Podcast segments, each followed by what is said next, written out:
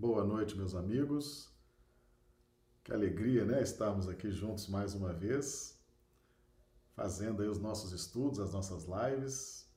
Afinal de contas, as casas espíritas estão todas fechadas, né? Infelizmente, em razão da quarentena.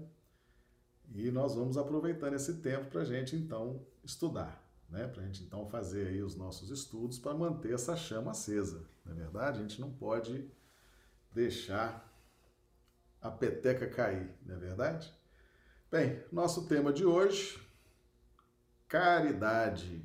Hum, caridade. Vamos, vamos então aí conhecer um pouco de algo que nos faz muito bem e que a gente às vezes não não tem assim uma compreensão mais aprofundada dos mecanismos, né?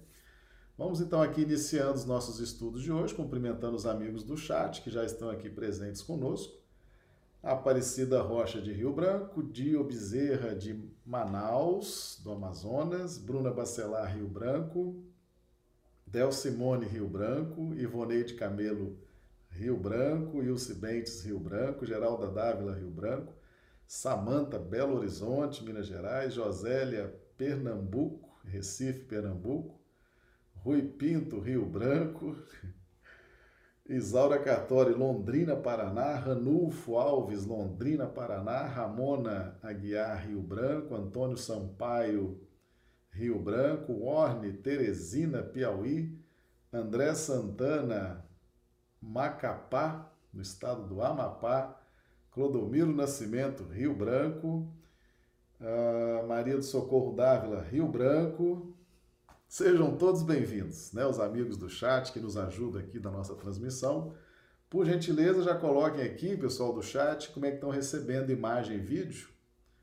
Tá certo? A imagem, o áudio, né? Pra gente, se for necessário, a gente fazer algum ajuste aqui para dar aí mais qualidade à nossa transmissão, tá bom? Bem, meus amigos, então, caridade.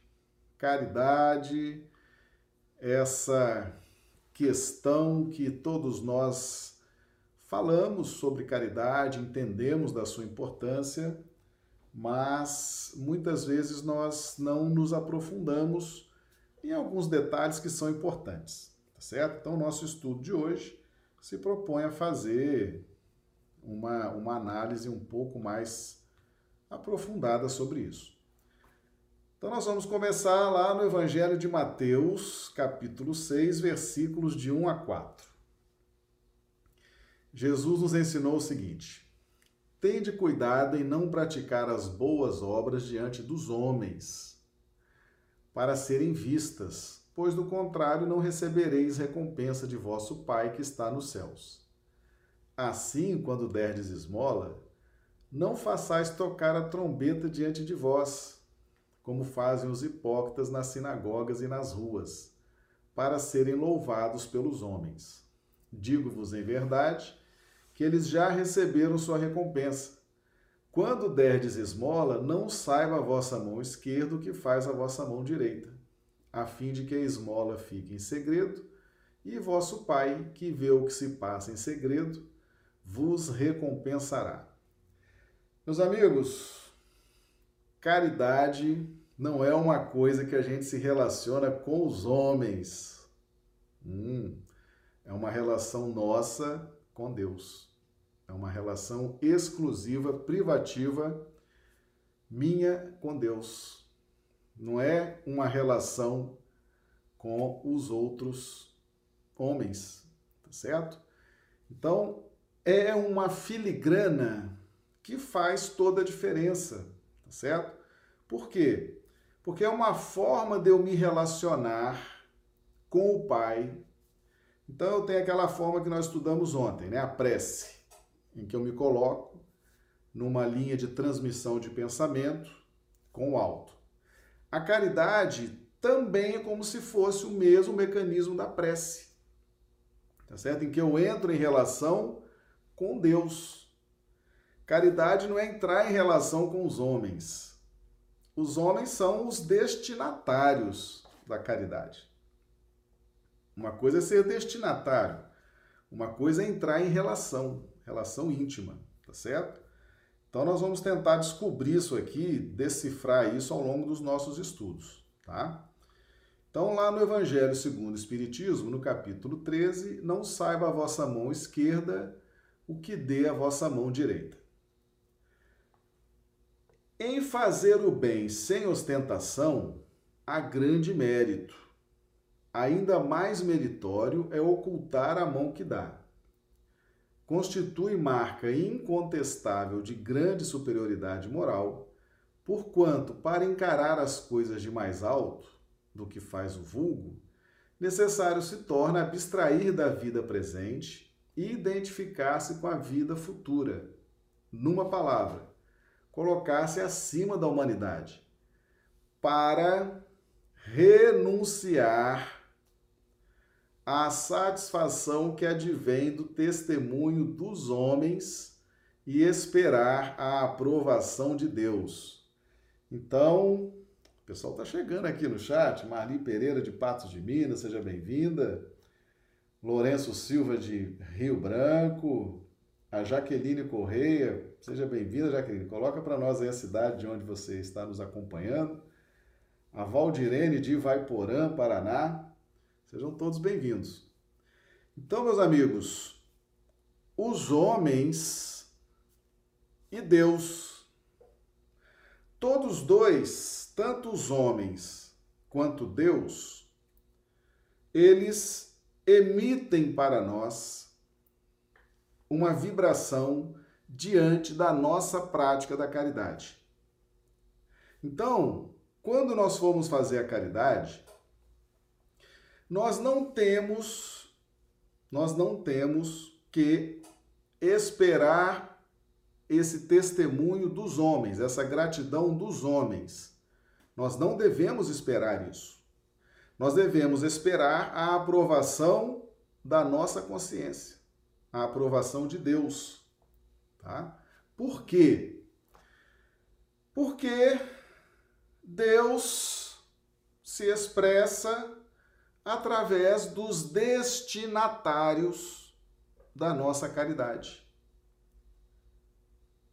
Então veja bem, quando a gente faz a caridade, o que, que vai acontecer?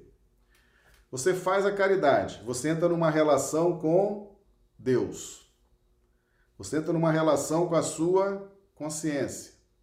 Você entra numa relação com a sua essência espiritual. Você está praticando uma lei de Deus que está gravada na sua consciência. Então, a sua relação no processo de caridade é com você, é com Deus. Tá certo? Então, essa é a linha principal, essa é a coluna mestra dos nossos objetivos durante a prática da caridade. Por quê? Porque a caridade ela tem que se tornar um estilo de vida ela tem que se tornar uma linha permanente de ação. Nós começamos a entender a caridade, o que a gente chama de caridade acidental. É aquela que tem dia e hora para ser feita, né? Às vezes a criatura chega na casa espírita e fala assim: que dia que é a visita no hospital? Que eu quero ir lá fazer visita no hospital, ou quero fazer visita no presídio, ou quero servir a sopa, ou quero ajudar com o sacolão. Que dia e que hora? Então, a nossa porta de entrada para compreender a caridade é essa caridade acidental, é essa que tem dia e hora. Né? Então, a pessoa vai na casa espírita, fica ali de 7h30 a 8h30, 7h30 às 9 da noite, um exemplo né, de horário, faz ali a caridade e volta para casa. Né? Então, naquele horário ali, uma hora, uma hora e meia, é hora de fazer a caridade. Depois não, depois é só Deus sabe. Então, essa caridade com dia e horário é a caridade acidental, é a porta de entrada onde a gente começa a entender a importância da caridade. Mas, no decorrer do tempo, essa caridade precisa se transformar num estilo de vida. Tá certo? Numa prática diária, num tipo de pensar e sentir diários e não com hora marcada. Não, então de 7h30 às 8h30 eu vou no hospital visitar os doentes. Depois, mundão me aguarde, né? Quer dizer, tem horário para ser caridoso, depois daquele horário, não tem conversa com caridade. Mas é a porta de entrada, todo mundo tem contato assim. Mas isso é apenas uma porta de entrada, é apenas uma apresentação do que seja a caridade. Ela precisa se transformar num estilo de vida, tá certo? E isso é uma decisão pessoal.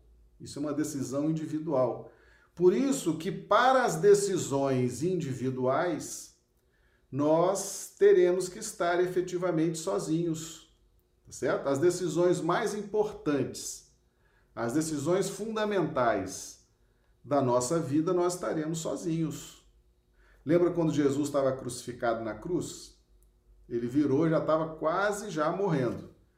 Ele se volta para Deus e fala: Meu pai, por que me abandonaste? Quem não conhece evangelho vai falar assim: é, ali fraquejou, olha aí, está abandonado, Deus virou as costas, olha aí, estava todo errado. Né? Quem não estuda evangelho com profundidade deduz de uma forma equivocada. Quando Jesus roga ao Pai, se né, volta os seus pensamentos, seus sentimentos a Deus e clama: Meu Pai, por que me abandonaste? É mais uma lição que ele estava dando para nós, porque ele é mestre. Tudo que Jesus faz é para nos ensinar. O que, que quer dizer, meu pai, meu pai, por que me abandonaste? Jesus está ensinando o seguinte: as decisões fundamentais na sua vida você vai tomar sozinho, para que ela possa gerar mérito, para que ela possa criar um ponto de partida a partir daquela decisão que você tomou. E você possa então mudar o quadro de circunstâncias dali para frente. OK? Então, os espíritos vão nos ajudar, os nossos mentores, os nossos benfeitores espirituais, eles vão nos trazer até um determinado ponto, tá certo? Vão criar circunstâncias. Então, por exemplo, você está frequentando a casa espírita lá, chegou, tá? Uma semana, um mês, dois meses, seis meses, um ano, tá gostando das palestras, tá gostando do passe, já está até por ali fazendo uma prece inicial. Aí, de repente, os seus mentores falam assim: é, já está ambientado, já está acostumado, já está acolhido. Agora nós vamos nos afastar para ver se essa pessoa vai realmente tomar a decisão de prosseguir, porque é uma decisão importante, nós não podemos forçar, ela já conheceu, já se ambientou, agora ela precisa decidir se vai seguir adiante. Aí eles se afastam. E quando eles se afastam, tem gente que começa a ter aquela preguiça de ir no centro espírita, né? Vai dando a hora assim de ir no centro espírita, a pessoa fala: ah, hoje eu não vou não. Hoje eu não vou não, tô cansado aqui, tem um programa legal aqui, tem uma série nova aí. Eu não vou não, né? não vou. Hoje eu, tá, hoje eu vou fazer uma compra. Poxa, mas estava tão empolgado e de repente acabou aquela, aquela empolgação. O que está acontecendo aí? Os benfeitores se afastam para que a gente tome a decisão sozinho. Porque até então eles que nos levaram na casa espírita. Eles, eles nos pegaram pela mão e nos levaram. Agora é hora da gente tomar essa decisão. Tá certo? Então, meus amigos, é, as decisões mais importantes, as decisões fundamentais na sua vida, você vai tomar sozinho. Tem muitas decisões que o máximo que a espiritualidade pode fazer é te trazer até o ponto, até a linha de partida, para que dali você dê o passo para adentrar num novo regime de circunstâncias. Tá certo? E que se você decide que vai prosseguir, aí eles voltam novamente e começam a trabalhar novas circunstâncias para essa nova caminhada. Tá bom? Jesus podia ter, ter dito não, né? Falou: não, não vou, não vou passar por isso, né? não vou passar por isso. Mas quando Pedro, quando os soldados vieram prender Jesus, e, e, ali, se tivesse tido ali uma, uma rebelião ali, o pessoal teria ajudado Jesus, ele teria fugido, etc. Pedro sacou a espada, cortou a orelha do soldado. O que que Jesus falou para Pedro? Pedro, guarda a tua espada, porque quem com a espada fere, com a espada será ferido. O que você está fazendo vai gerar para você um compromisso com a lei de causa e efeito, tá certo? Você vai ter depois né, dores, sofrimentos em razão desse ato.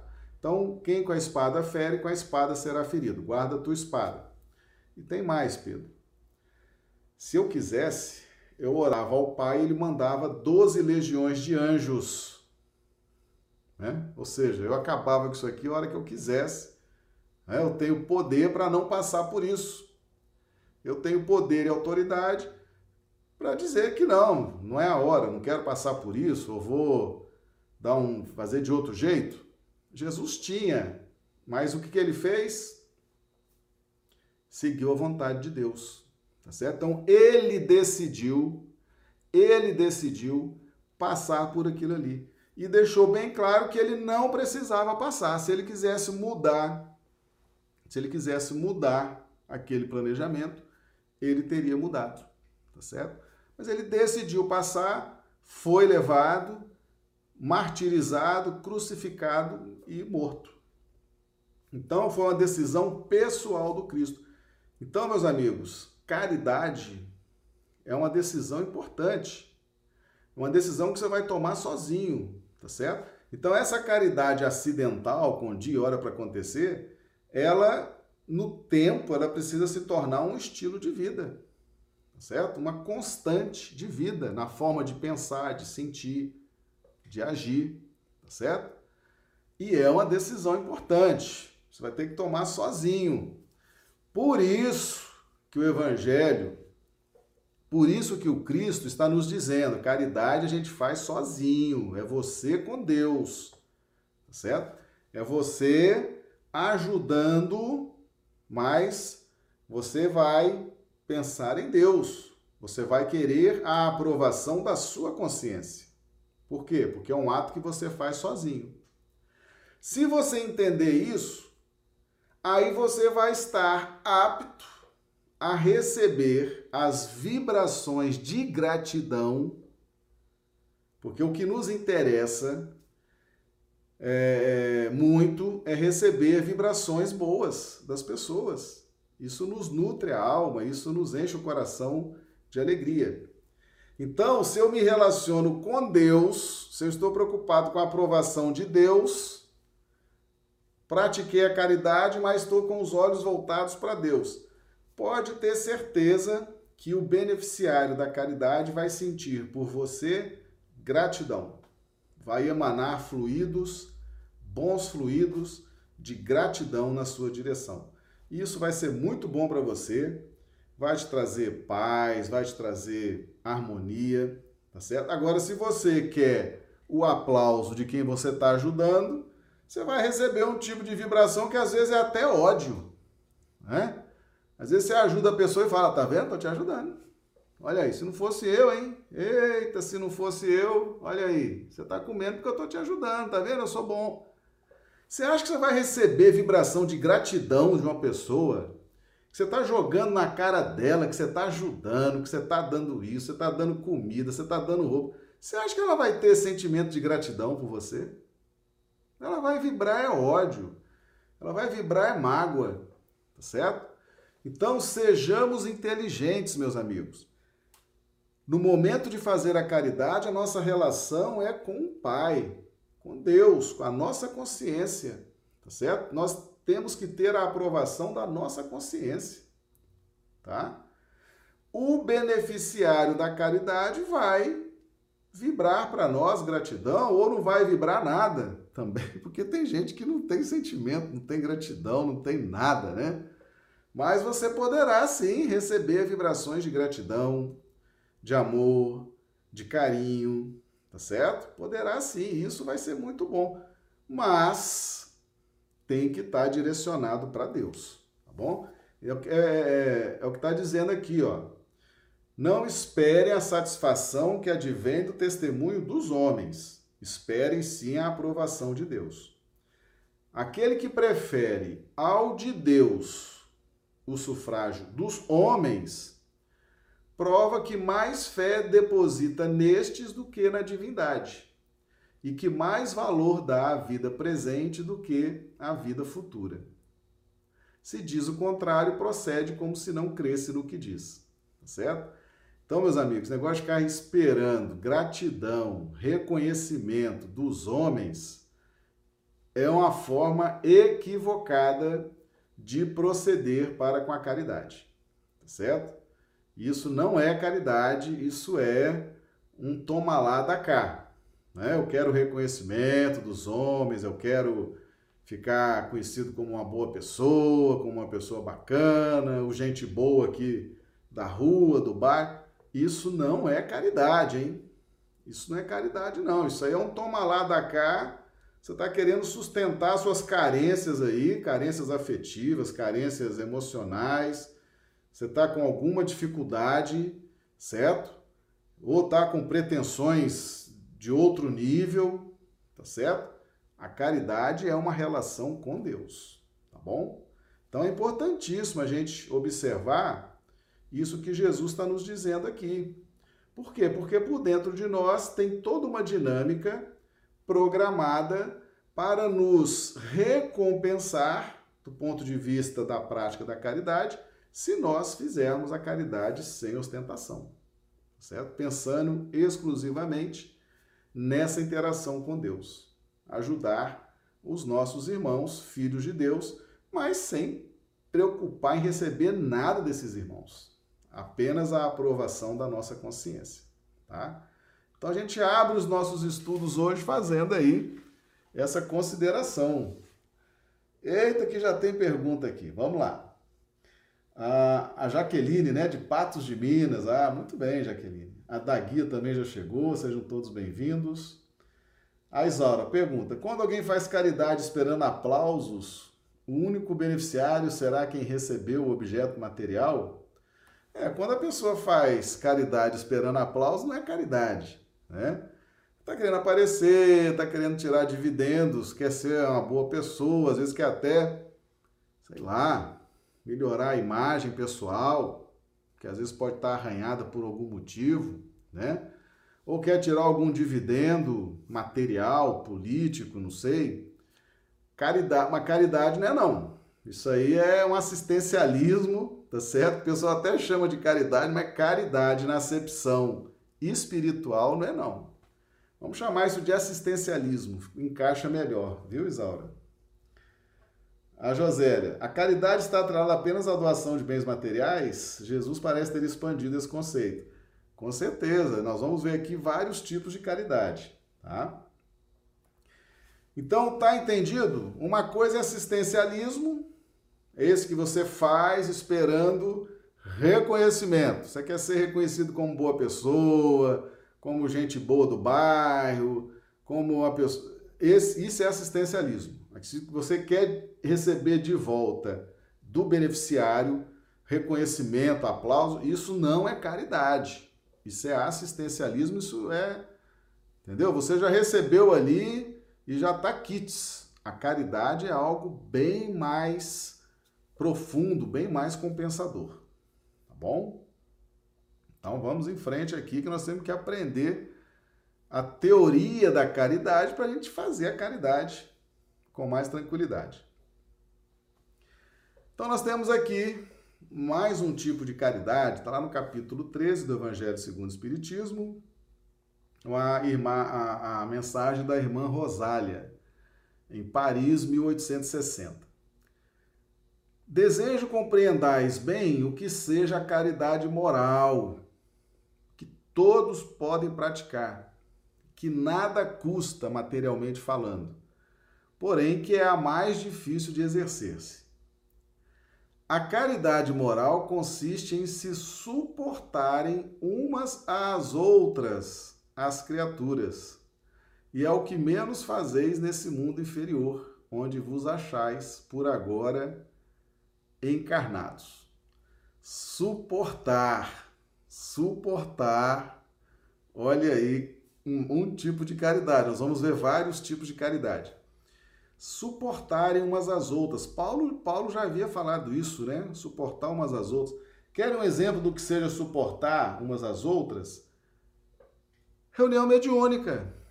Tá ali o médium, quem participa sabe, né? Tá ali o médium quando ele recebe o espírito, pessoal chama de incorporação ou psicofonia.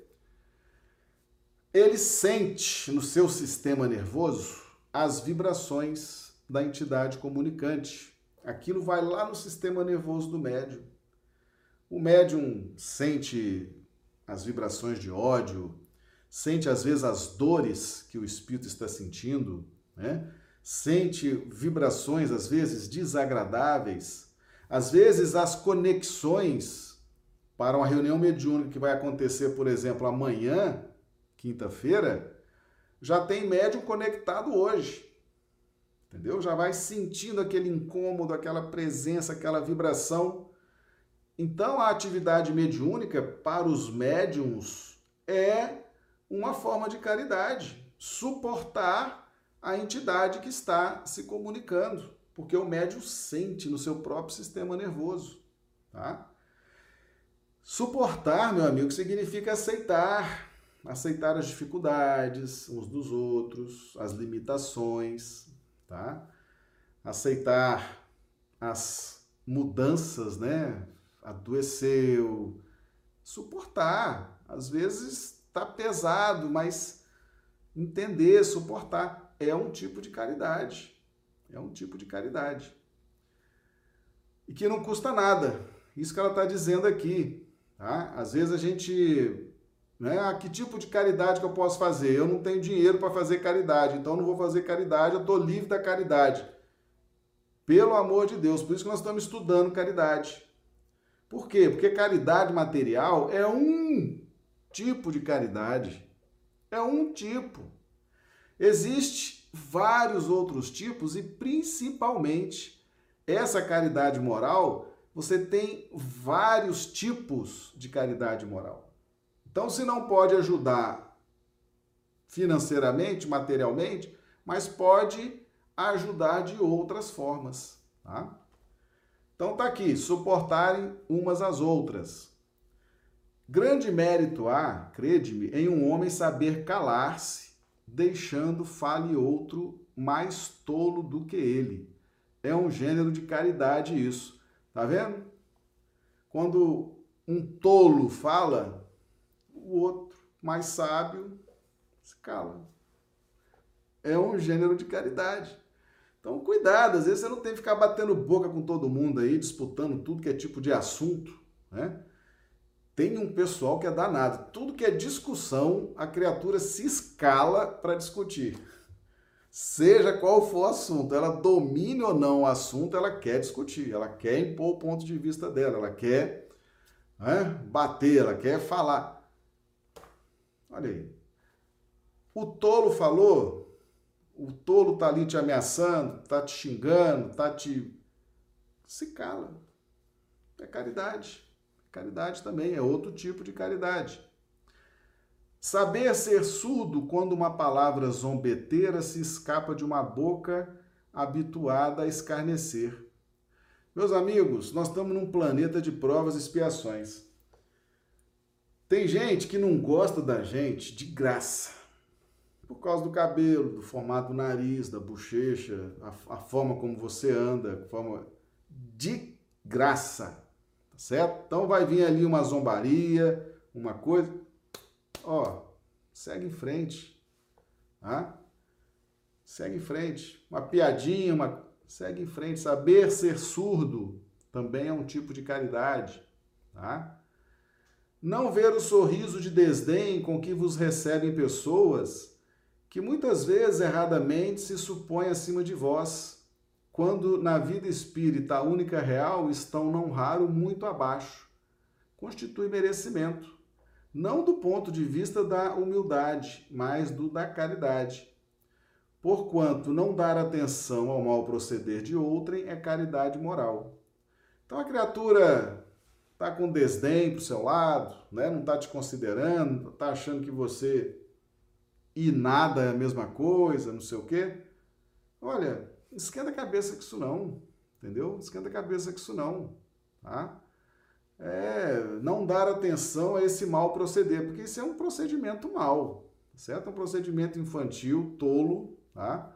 E você não tem que entrar nessas faixas. A caridade, meu amigo, essa caridade moral, ela nos preserva de entrar nessas faixas sombrias, de discussões inúteis, tá certo? De brigas estéreis, de pontos de vista, de briga por pontos de vista, por opinião. Não vamos entrar nisso. Isso é tudo pancadaria mental, isso abaixa a vibração e você começa a se vincular de uma forma muito negativa, tá certo? E nós vamos estar nos relacionando com todo tipo de gente num planeta como esse. Tá certo? Um planeta como esse, nós estamos misturados. Aqui, nós, do plano físico, nós somos regidos pela lei dos desiguais. No plano espiritual, é a lei dos iguais. A hora que a gente desencarnar, nós estaremos no círculo de convivência que tem a afinidade com as nossas vibrações quando a gente desencarnar. Agora, aqui, no plano físico, você está convivendo com 10, 15, 20 pessoas, você não sabe quem é da luz, você não sabe quem é da sombra, você não sabe quem é da treva. Ontem nós fizemos um estudo aqui, foi ontem ou anteontem, que o Espírito falava. A maior surpresa que eu tive foi ver pessoas, conviver com pessoas encarnadas, tá certo? E depois eu vim descobrir que aquelas pessoas no plano espiritual eram verdadeiras feras, verdadeiros monstros, verdade... percebe? Então, aqui no corpo de carne, nesse plano, nós somos regidos pela lei dos desiguais. Você está convivendo com a pessoa, você não sabe se aquela pessoa é um espírito sombrio, se é um espírito iluminado, um espírito bom, não sabe, tá? Então, de repente, a pessoa te agride, solta uma piada, zomba, faz um, tem um mau proceder. Você faz o quê? Faz de surdo, ah, isso aí, aí sai, certo? Então a gente percebe o seguinte: a caridade, a caridade que a gente faz é uma asepsia do próprio coração, tá certo? É uma forma de você se preservar de quedas vibracionais, entende? Então é um excelente remédio para a gente manter a nossa, a nossa vibração em faixas que nos deem harmonia. Tá? Então essa caridade moral, ela tem muito a ver com a nossa paz. Às vezes você não tem paz porque tudo que é discussão você está ali. Opa, quero, quero participar. Quero participar da discussão. Onde é que eu começo? Vamos aqui, vamos trocar mensagem no WhatsApp aqui, vamos lá. Ah, daqui meia hora você está pura perturbação. Então, caridade moral é a sua relação com Deus, a sua relação com a sua paz, com a sua tranquilidade. Tá certo? Então, vamos ver essa dica aí da irmã Rosália. A caridade, o maior beneficiário da caridade é você. Vamos lembrar disso, tá certo? Você que é o maior beneficiário da caridade.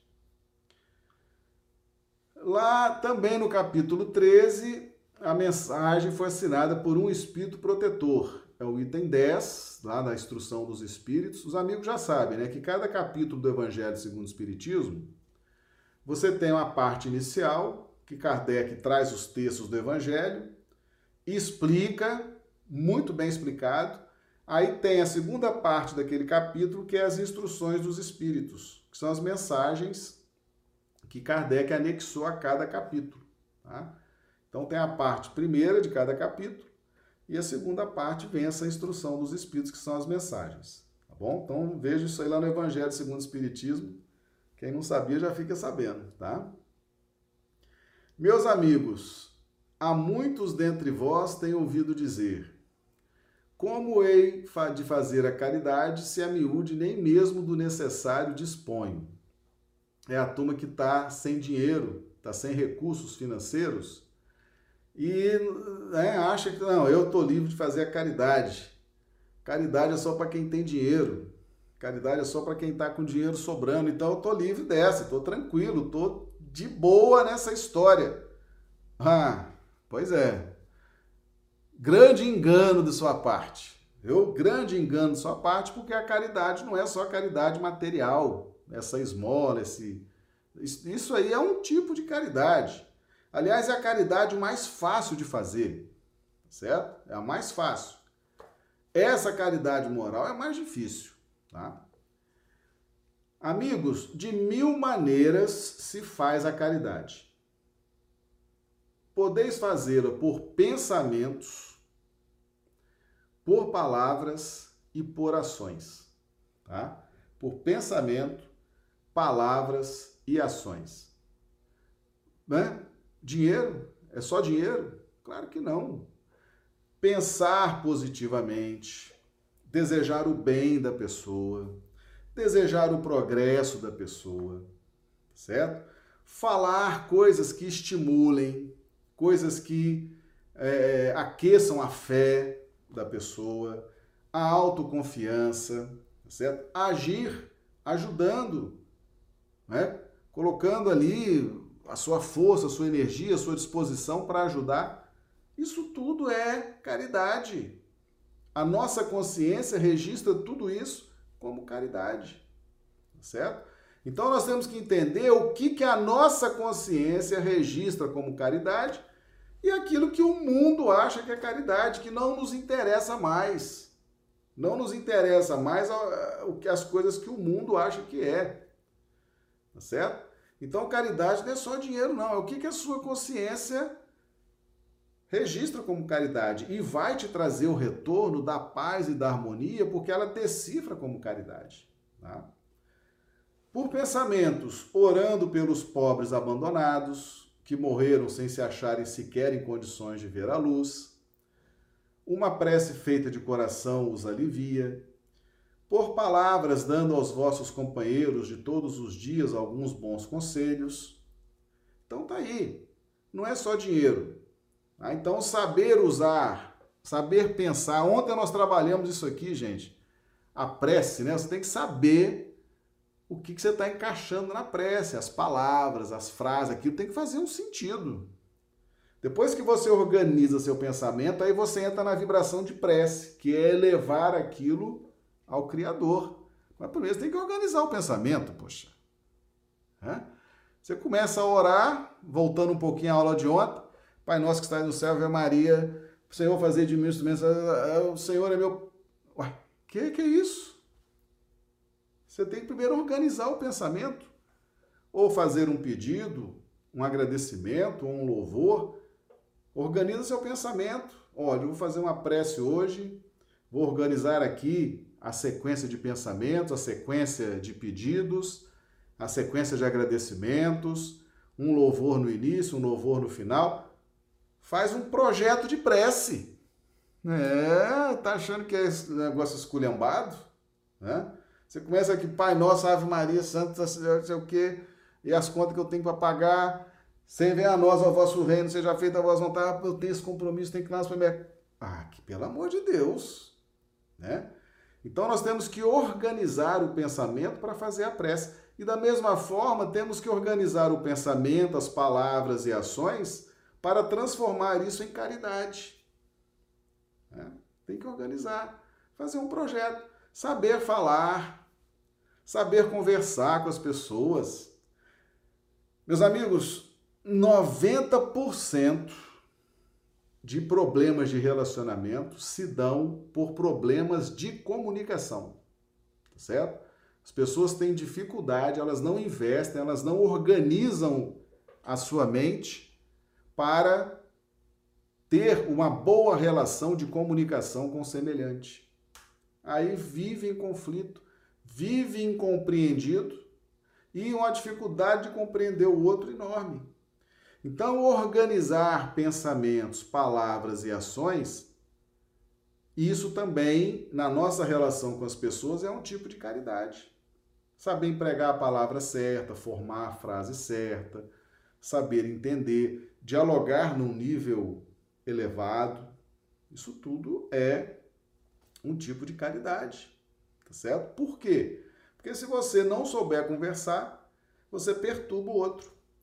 Tem gente que é extremamente agressiva para conversar com as pessoas. Tá certo? Quando tem que falar sim, fala não.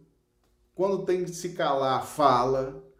Quando tem que falar, se cala. Totalmente assim, sem noção na comunicação. Então, saber se comunicar por pensamentos, por palavras e por ações é um tipo de caridade, porque faz muito bem para o seu interlocutor conviver com uma pessoa que tem equilíbrio no pensamento, nas palavras, certo? Então é um tipo de caridade também, tá? Então caridade não é só não é só dinheiro não. Vamos vamos ter assim bastante tranquilidade nisso aí. Agora eu vou trazer uma uma mensagem aqui para nós. Ela foi trazida também nesse capítulo 13 do Evangelho segundo o Espiritismo. Lá a instrução dos Espíritos foi trazido lá no item 12, Vicente de Paulo. Mas antes, deixa eu fazer, ver aqui se tem pergunta aqui. Ah, Josélia, pode-se dizer que a, que a caridade gera uma energia de elevada frequência que bloqueia baixas energias? Com certeza. Essa caridade, Josélia, é planejada, um projeto de caridade. Desde a forma como eu falo, como eu oro, as minhas ações, tá certo? Suportar uns aos outros, me calar na hora que eu preciso me calar, não levantar uma polêmica, né? Isso tudo me mantém numas, em, em energias muito elevadas. Ranulfo, Marcelo, caridade também não seria amar ao próximo como a ti mesmo? Com certeza. Primeiro projeto é amar a si mesmo. Você precisa se conhecer, saber das suas necessidades, do que te faz bem, do que te agrada, do que não te agrada, aí você vai ter um parâmetro para amar o outro. Então, o alto amor, muito bem lembrado aí. Essa primeira caridade é com você. Você tem que ter o alto amor, o alto perdão, tá certo? Então, tenha caridade com você. Não seja o juiz severo. Tenha, tenha piedade, tenha caridade com você. Bem lembrado, viu, Ranulfo? Outra pergunta da Josélia. Além da paz e da gratidão gerada entre os envolvidos, a energia da caridade se eleva para outros planos, como da oração? Sim, você começa a fechar circuitos positivos, né? Você concentra em Deus e na sua consciência, faz a caridade. Pode esperar, a pessoa vai ter gratidão por você. E aquela energia vem e é uma energia muito agradável, muito positiva. Agora, se você tá ali dando e olhando para a pessoa, fala, é, pode pegar, pode pôr nas costas, não sei o quê, né? Já começa a quebrar essa relação, tá certo? Caridade é um processo de asepsia íntima, é um processo de relação da criatura com o Criador, tá certo? Jesus deixou isso aí bem claro para nós, tá? Meus amigos, Vicente de Paulo, a caridade é, em todos os mundos, a eterna âncora de salvação. Às vezes a gente fala assim, é, eu vou começar a fazer a caridade agora, que aí eu fico livre dela, né? Começo a fazer a caridade, vou ficar uma pessoa boa, vou evoluir, não preciso mais fazer isso, porque isso dá trabalho demais. É? A caridade é em todos os mundos a âncora eterna da salvação. Meus amigos, em todo e qualquer planeta onde você for residir, em toda qualquer esfera espiritual onde você estiver, de hoje para sempre, a caridade em qualquer planeta, em qualquer faixa vibracional, a caridade estará ali presente e deverá fluir de você essa caridade. Quer exemplo maior do que Jesus? Espírito puro, um Cristo.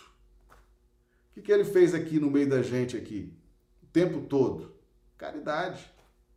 Caridade.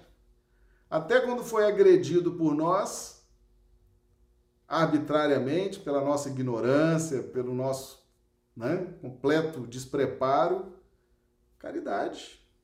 Pai, perdoa, eles não sabem o que fazem. Caridade. Agora, o espírito puro tendo que exercer a caridade. Então você imagina o seguinte: você pode, pode tratar de começar a aprender a fazer a caridade, porque você vai fazer isso o resto da sua vida, tá certo? Então vamos começar com essa caridade acidental, né, que tem dia e hora para ser feita, mas isso aí é só a porta de entrada. Você tem que incorporar o sentido da caridade, porque isso vai te acompanhar o resto da sua existência. Lembrando que você é um espírito imortal, né? um espírito eterno, imortal. Depois que você foi criado princípio inteligente, dali para frente não morre mais. É vida eterna. Então, esse conceito de Vicente Paulo nos clareia a importância da caridade, dessa relação da criatura com o Criador através do semelhante. Tá certo? E como diz aqui o Ranulfo, caridade com você também. Muito importante, viu, Ranulfo? Caridade com você também. Porque você também precisa estar bem. Você também precisa estar em paz, em harmonia. Para que você possa, no caso aqui do nosso estudo, fazer a caridade para os outros também. Então, meus amigos, não pense que você vai fazer a caridade hoje, vai ficar livre, não, quando eu desencarnar, acaba isso. Não vai acabar. É pela eternidade. Tá certo? É uma relação eterna da criatura com o Criador através do, da relação com os semelhantes. Está muito ligada à lei de interdependência, à lei de sociedade. Tá? É a mais pura emanação do próprio Criador, é a sua própria virtude, dada por ele à criatura. Como desprezar essa bondade suprema? Qual o coração disso ciente, bastante perverso para recalcar em si e expulsar esse sentimento todo divino?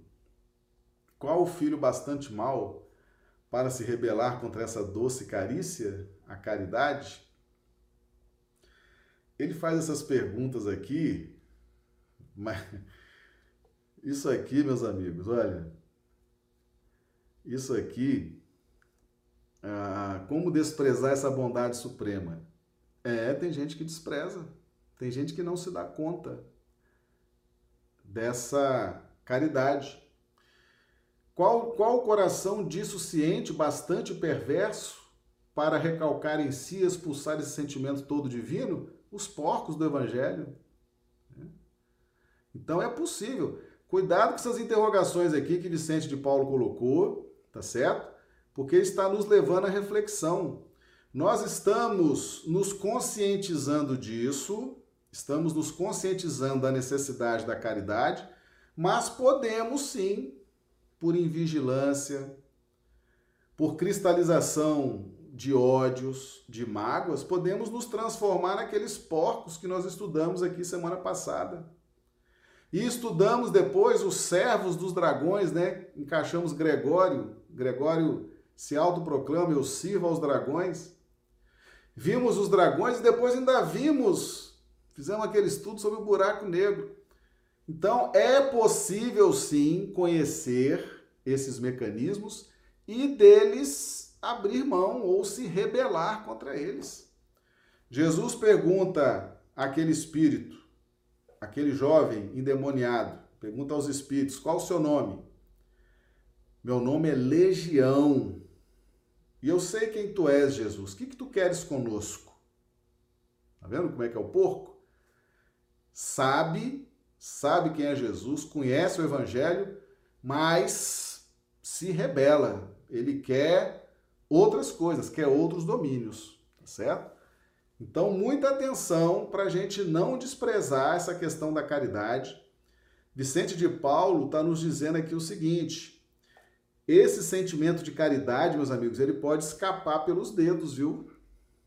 Se a gente não tiver muito assim querendo isso com a gente, mantendo isso com a gente, tá certo? Nutrindo isso, fazendo questão de ser caridosos, se nós não tivermos esse pensamento de conservação da caridade na nossa no nosso estilo de vida, pode escapar pelos dedos, tá?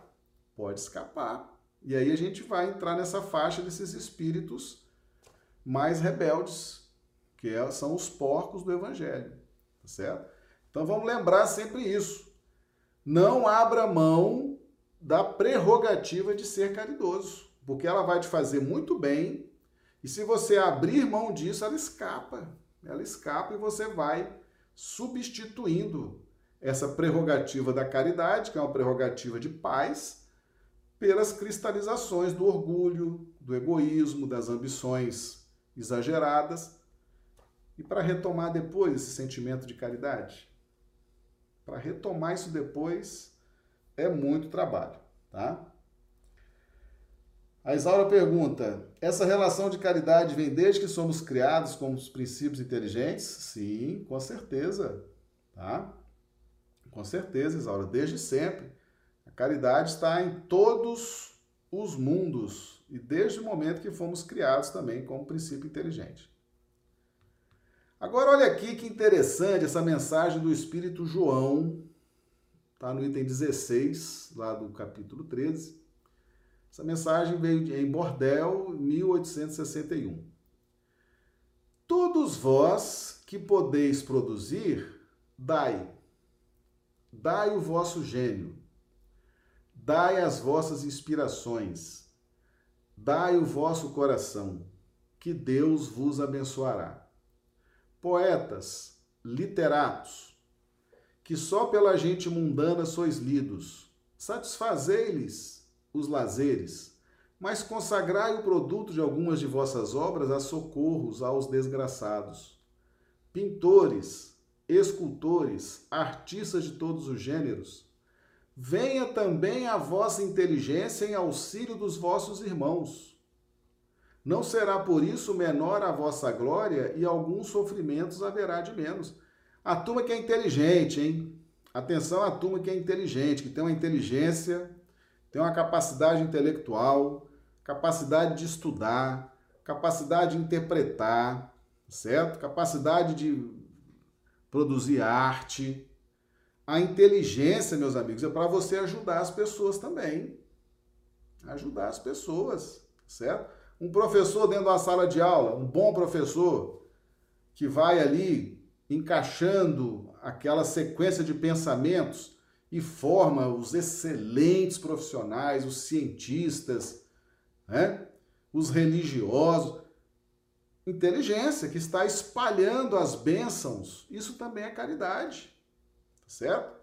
Então, esse trabalho de instruir, esse trabalho de orientar, esse trabalho de bem dirigir, de bem encaminhar, também é caridade, distribuir os tesouros da inteligência. É isso que o Espírito João está tá dizendo aqui. Às vezes a pessoa não tem dinheiro, mas tem uma inteligência extraordinária. Ajuda um, ajuda outro, né? Tá ali espargindo os tesouros da inteligência. É também caridade, tá certo? É também caridade.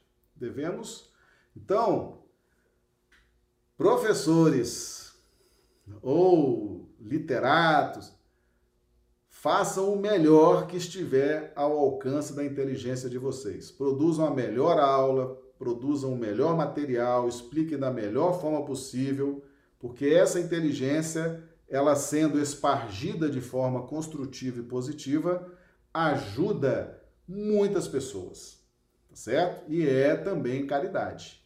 A sua consciência vai ficar muito tranquila e muito segura na medida em que você esparge os frutos da sua inteligência e produz harmonia e paz ao seu redor, tá bom?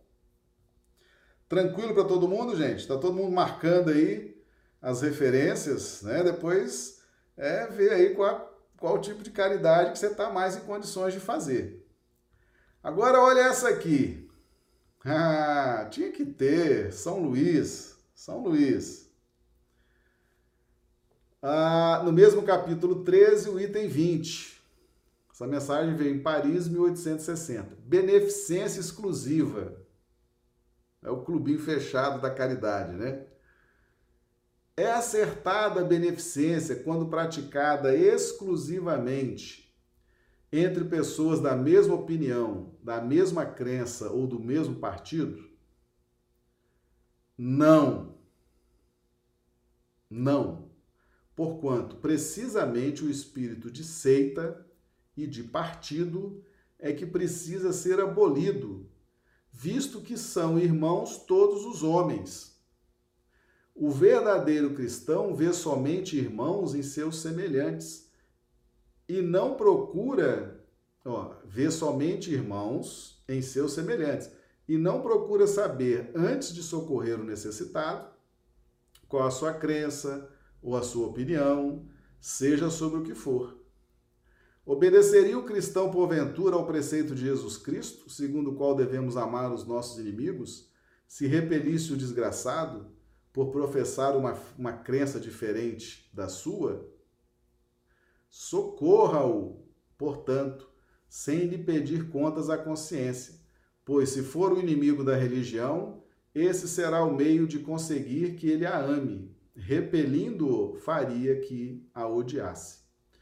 Meus amigos espíritas, né? pessoal que está hoje vivendo, conhecendo o Evangelho de Jesus à luz da doutrina espírita. Tem muita gente conhecendo o Evangelho de Jesus à luz da teologia católica romana, ou das linhas protestantes, ou das linhas orientais, ou de linha A, linha B, linha C. Não importa, tá certo? Nós espíritas estamos aqui recebendo uma lição extraordinária do Espírito São Luís. Acolha a todos. Ah, mas a pessoa já falou que não gosta do espiritismo. Não gosta do espiritismo. Aqui é coisa do demônio. Meu amigo, não importa. Acolhe, orienta. Tem uma conversa em alto nível. Se a pessoa der abertura, explique com caridade. Tá certo? Às vezes o que está faltando para ela é a boa explicação que você vai dar. Às vezes o que está faltando para essa pessoa é ver a sua paz, a sua serenidade, a sua tranquilidade, para que ela possa falar: olha, que essa pessoa tem uma paz, né, uma segurança, e de repente ela começa a se interessar, tá? Ela começa a querer é, fazer parte dessa paz, dessa alegria. Então nós devemos sim nos relacionar com todos aqueles que não sejam da nossa religião, que pensem diferente da gente, tá certo? Devemos fazer a caridade sim. Fazer a caridade para o católico, para o evangélico, para o ateu, para o espírita, para quem não tem religião, para quem fazer, não se preocupar com essa questão de opinião, de mesma crença, de mesmo partido. O espírita não trabalha com essa divisão, tá certo? Não existe o clubinho fechado da caridade. Né? Não, aqui é um clubinho de fechado da caridade. Nós só fazemos caridade para quem é espírita. Só fazemos caridade para quem frequenta a nossa casa espírita. Fora daqui, não. Que é isso, meus amigos? Não é isso que está aqui no Evangelho, não. Tá certo? Então vamos abrir o nosso pensamento, o nosso coração, tá certo? Para não criar esses clubinhos fechados de caridade. Certo? Que isso é um erro. Isso aí é um erro. Só nós vamos nos ajudar, não vamos ajudar mais ninguém. E a casa espírita ela está todo dia recebendo gente de outras religiões, recebendo gente sem religião, recebendo gente que tem horror de falar em espiritismo, está recebendo. E dependendo da forma como você é caridoso, como que você orienta, como que você recebe, você muda totalmente a visão daquela pessoa, certo? Então é outro aspecto também aqui da caridade que nós devemos então considerar, tá? Outro aspecto nós já trabalhamos aqui várias vezes, né? Podemos ser caridosos na maneira de proceder para os que não pensam como nós, induzindo os menos esclarecidos a crer, mas sem os chocar sem investir contra suas convicções, e sim atraindo-os amavelmente às nossas reuniões, onde poderão ouvir-nos e onde saberemos descobrir nos seus corações a brecha para neles penetrarmos. Muita gente, muito trabalhador de casa espírita, fica reclamando, principalmente em reunião mediúnica. É, vem aqui, não sei o quê, manifesta um espírito aí, inimigo inimigo do Cristo, inimigo do Espiritismo, por que, que os mentores deixam entrar? Uai, e vai colocar esses espíritos aonde? O espírito já vem de sofrimento, já vem de angústia. Tem, né? O centro espírita é o local desse espírito chegar e ser orientado. Né? Então, quem vai chegar no centro espírita é quem está precisando de, de luz, precisando de ajuda, precisando de orientação. E ali nós, que somos trabalhadores espíritas, nós temos que estar preparados para acolher essas pessoas, ajudá-las, orientá-las. Percebe? Isso é caridade. Isso é caridade. Então, vamos acolher tanto os encarnados quanto os desencarnados e procurar ali ajudar, orientar, acolher, explicar. Isso é um tipo de caridade, tá certo? Tem mais pergunta aqui. Vamos lá, Isaura Cartori. Essa relação de caridade vem desde que somos criados ah, como inteligente? Já, já, já respondi que sim. O Ranulfo. Então a caridade é no fraterno sinal do amor de Deus. Sim, com certeza. O amor de Deus. E a caridade, Ranulfo, é uma relação sua com Deus, sua com a sua consciência, certo? Sua com a sua intimidade. O que vai acontecer com os outros é a consequência daquilo que você está se relacionando com Deus. Então eu quero ajudar as pessoas, Deus está me aprovando, a minha consciência está me aprovando, e agora eu vou ajudar. Então você ajuda apenas doa de si, sem esperar nada em troca, simplesmente com essa conexão com Deus. Certamente você vai despertar no beneficiário os melhores sentimentos em relação à sua pessoa. Mas você não pode desejar isso, não pode querer isso. A sua relação é com Deus, tá certo? Aí a caridade atende efetivamente a esse conceito vibracional de caridade.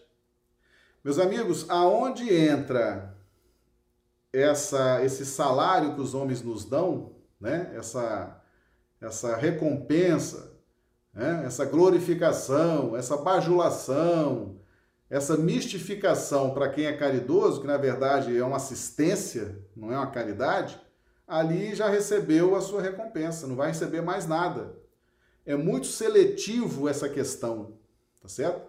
Ela é muito seletiva. Ou você agrada os homens ou agrada a Deus. A caridade é assim, é sim, sim ou não, não. Eu vou fazer a caridade para agradar a Deus. É caridade. Ah, eu vou fazer para né, receber dos homens, para agradar os homens, para eles gostarem de mim. Isso é assistência.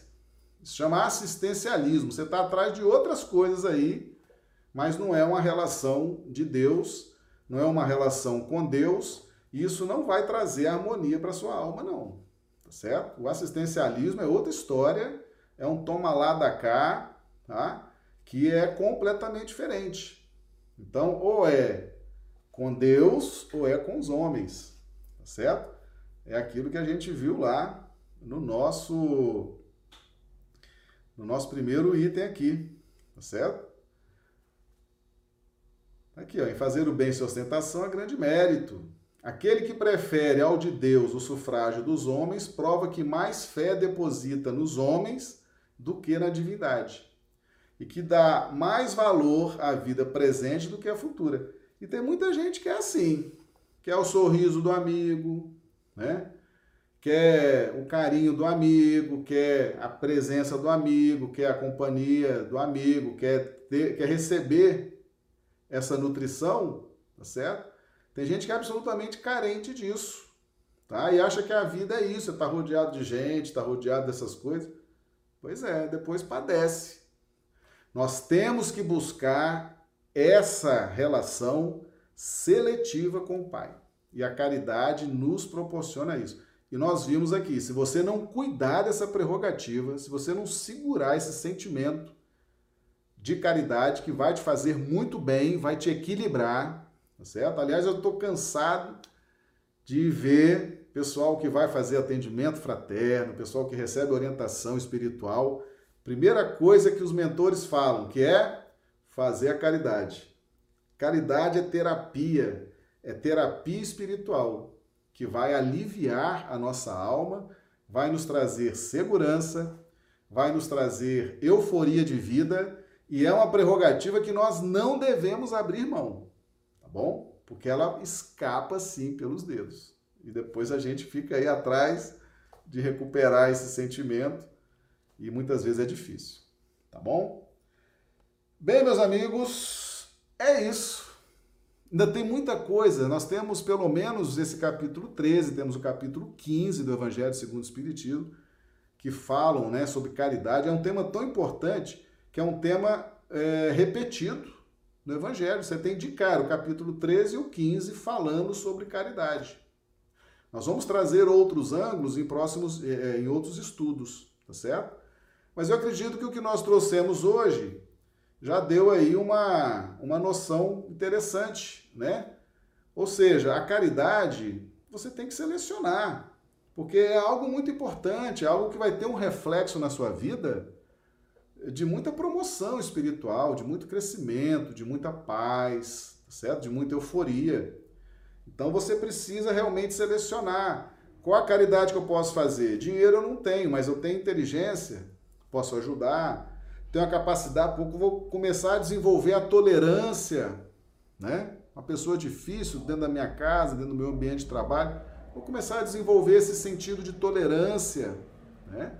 Então você já começa a selecionar esses tipos de caridade, aqueles que você consegue fazer, aqueles que você analisa assim e fala, vou conseguir fazer esse, vou conseguir levar adiante, e começa. Começa sem dia e hora para acabar e para terminar. Transforma isso num estilo de vida, que aí você já vai né, iniciando aí esse processo de asepsia e de euforia de vida, tá bom? Meus amigos, então nós vamos nos despedindo. Os amigos aqui do chat, por gentileza, coloquem aqui, façam as avaliações de vocês, tá? Se gostaram, Coloquem, se não gostaram, coloquem também, depois eu vou ler todas. Ah, se for necessário, a gente corrige alguma coisa e aquelas que são motivadoras nos motivam a ter mais responsabilidade, né? Você vai vendo que o grupo está querendo e a gente vai tentando aí dar esse feedback, tá bom? Lembrando que nossas lives acontecem todos os dias das semanas, 19h30, horário do Acre, 21h30, horário de Brasília. E no sábado nós entramos um pouquinho mais cedo, 18 horas horário do Acre, 20 horas horário de Brasília. E domingo não tem lives, tá bom? Mas nós estamos aqui todos os dias aí compartilhando com os amigos, fazendo aqui os nossos estudos. Então nós agradecemos, um grande abraço aos amigos do chat, um grande abraço aos amigos que vão ver o vídeo depois pelo YouTube e amanhã estaremos aqui de volta, se Deus quiser. Que Jesus nos nos dê uma excelente noite de sono, é, que, que seja uma, uma noite de recuperação das nossas energias e amanhã nós possamos levantar cheio de luz, cheio de fé e vivenciar mais um dia. Muito obrigado, uma excelente noite para todos.